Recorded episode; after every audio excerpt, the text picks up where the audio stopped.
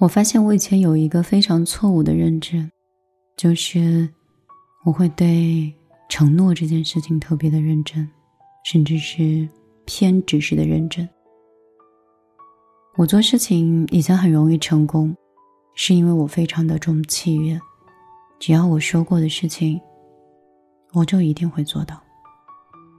所以，我就认为跟我说过承诺的事情。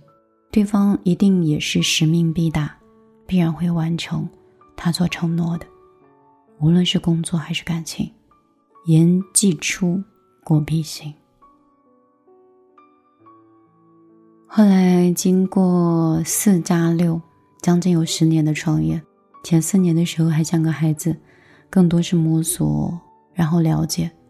可是到第五年开始。创业的时候发现，事情真的不像自己想象那样子，是不一样的。有很多人想象中的自己，和现实中的自己是不一样的。有些人的承诺，真的是想完成这件事情，但是是能力不所及。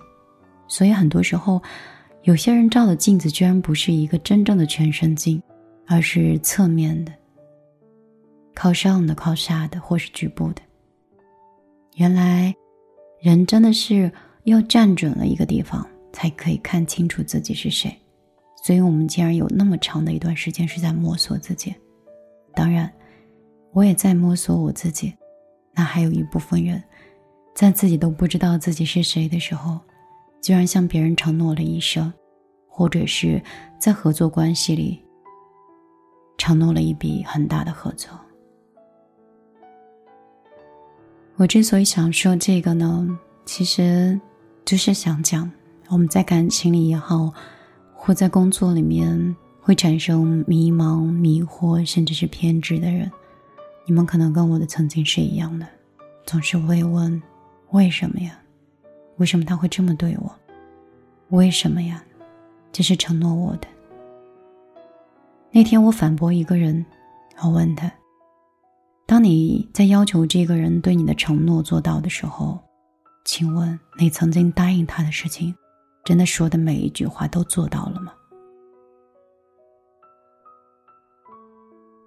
我认为，错误还是在你自己本身。首先是你看待这个人和看待这个事情不准，因为你经历的事情比较少，所以当你看到这个人的时候，没有办法准确的判断他。过去，长辈们总是跟我们说要拉长距离去认识一个人，了解对方的家庭的原生，了解这个人所受的一定的文化，了解他的工作环境，了解他生活的圈子，这些可以塑造他一个完整的人格。所以，如果一个在夜场一直工作的人和一个一直在学校工作的人，当然是两同截然不同的性格。所以，首先我们要断定的是自己在看待问题的时候太过于善良，所以这个时候，在分析和判断很多事情的时候，善良这个事情，有时候不一定全是好事儿。就是尺度很重要，有一些人只能礼貌的做朋友，过多的善良是对自己的一种伤害。第二种呢，就是。在工作当中，对方确实给你买了很大的雷，明明出现了这个问题，但是对方就是隐瞒，他觉得自己可以搞得定，拖过了最佳的抢救时间，最后导致你跟他都受了很大的后果，并且为此承担，有可能更大的后果是买单，可能会用一年、两年甚至三年的工资，在买单一个错误和一堆投资之后的外债。其实，成年人在十八岁成熟，或者是当你开始动用自己能力范围之内的第一笔资金的时候，你就要想清楚，你是否能够为他买单。如果你的买单成本是由你的父母、朋友，或者是东拼西凑的人来买这个结果的话，那就说明你不配。对我说的是，你不配去做这件事情。因为你没有这个能力，用赌徒心理或者是博弈的水准去做这个事情，嗯，有人会成功，但是对于你来说，别人成功是百分之五十，对你来说可能只有百分之十，你盲目的自信的认为可以更高，所以错依然是在你。第一，你相信了你合伙人或者是你搭档的能力。也或者是你同事的能力，当你选择相信他的时候，就是一种偷懒。这个也跟你的认知、眼界以及经历有关。所以，如果你本身就是没有经历那么多事情的人，那就多看书，让你的理论知识变得更强一些。如果要是你的个人的生活经验，在理论上还是不够的，那就多出去，从底层往上爬着，因为底层最看得清人。刚才我们看到的，不是房东说想听阿拉斯加海湾，这也是我收藏的一首歌。蓝心宇一直都是我很喜欢的一个歌手。这首歌很温柔，很温柔。阿姨洗铁路说：“我来晚了，你什么时候来都不晚。”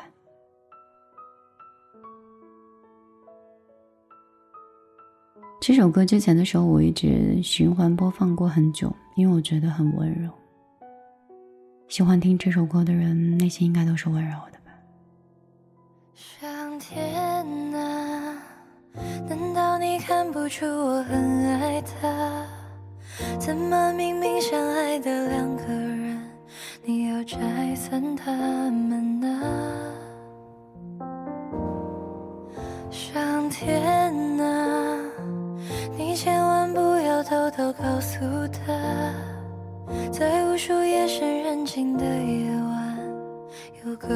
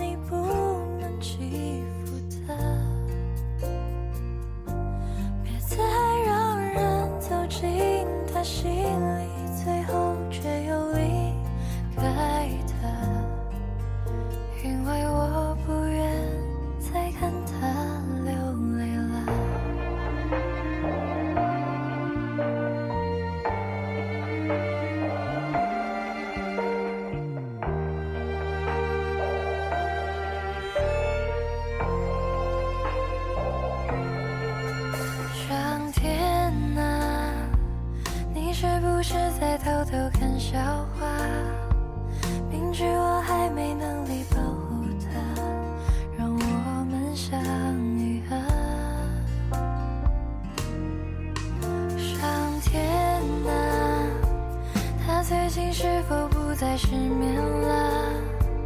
愿世间温情化作一缕风，代替我拥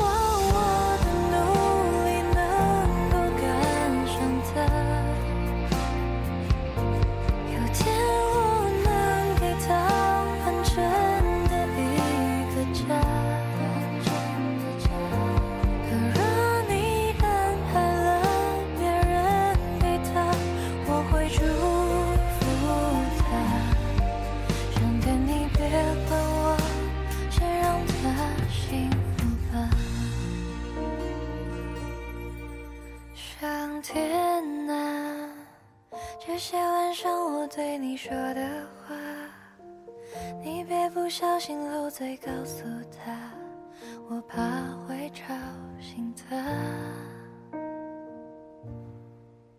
上天，